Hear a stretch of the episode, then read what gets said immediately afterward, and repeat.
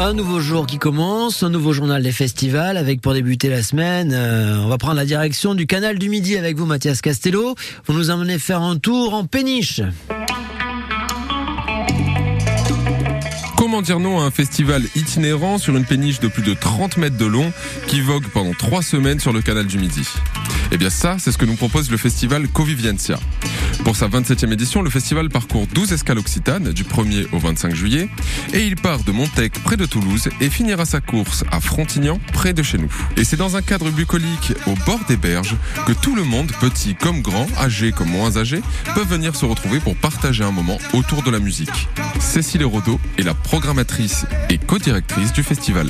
En fait, l'idée, c'était euh, de se démarquer aussi et d'aller à la rencontre des habitants et habitantes euh, le long du, du, canal du Midi. Et donc, l'idée, c'était de donner un peu une autre fonction à ce canal qui a été créé pour le transport des marchandises. Et donc là, ben, nous, on transporte un peu une, une cargaison de, de musique euh, pendant euh, quasiment, quasiment un mois. Et ce sont précisément trois semaines de programmation musicale axée autour de la musique du monde qui vous attendent. Et c'est aussi un parti pris du festival qui se veut ouvert vers le monde, mais aussi vers l'autre.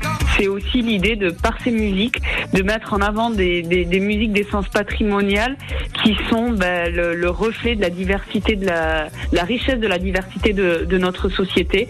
Et ça, c'est très important pour, euh, pour nous, pour Convivencia. Ça fait partie des valeurs de mettre en avant cette diversité et de créer la rencontre. Et ces musiques, ben, c'est c'est l'idéal pour, euh, pour, euh, pour créer un peu, pour favoriser cette convivencia, ce, ce vivre ensemble. Pour la dernière date du festival, et la seule se passant dans l'Hérault, c'est le groupe Kingongolo Kinyata qui se produira à Frontignan et qui représente parfaitement l'engagement écologique du festival dans sa démarche de réduction des déchets et des émissions de gaz à effet de serre. Exactement. Euh, donc Kingongolo Kinyata, c'est un collectif d'artistes, ils viennent de Kinshasa et effectivement, ils utilisent des, objets recyclés de la vie quotidienne, transforment en instruments de musique et sur scène, c'est carrément incroyable. Il y a une énergie, mais euh, vraiment euh, remarquable.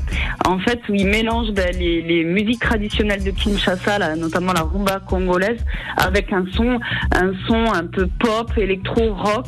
Euh, il y a une énergie un peu punk sur scène, mais c'est une musique vraiment qui parle à, à toutes les générations. C'est incroyable à voir. C'est l'un de mes groupes favoris de toute la programmation, et ça tombe bien puisque, comme vous l'aurez compris, ils seront à Frontignan le 25 juillet prochain.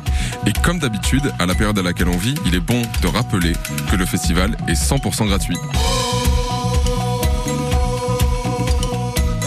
Un groupe qui utilise du matériel de récup pour faire ses instruments, c'est aussi ça, King Kongolo Kinyata. Le journal des festivals, c'est tous les jours et en replay sur francebleu.fr.